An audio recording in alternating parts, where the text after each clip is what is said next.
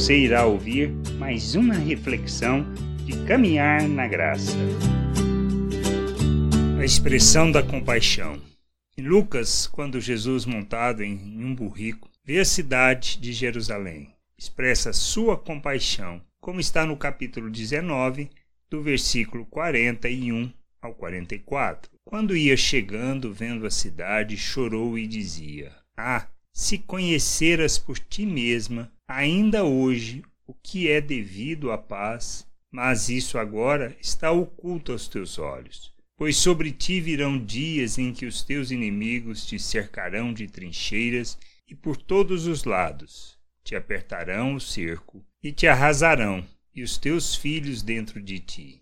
Não deixarão em ti pedra sobre pedra, porque não reconhecestes a oportunidade da tua salvação. Precisamos aprender a agir como o Senhor, pois a expressão da compaixão em favor de cidades, ou seja, de seu povo, como ele fez, também tem que ser o nosso intuito, pois é nosso papel levar o conhecimento do Pai a todos.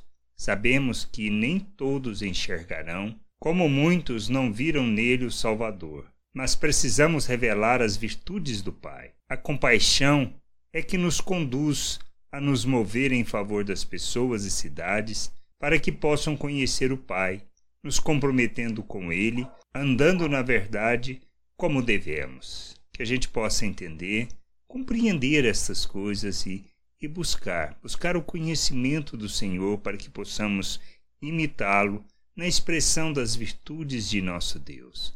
Graça e paz sobre a tua vida. Amém. Não deixe de ouvir outras reflexões de caminhar na graça no agregador de podcast de sua preferência. Procure por Caminhar na Graça.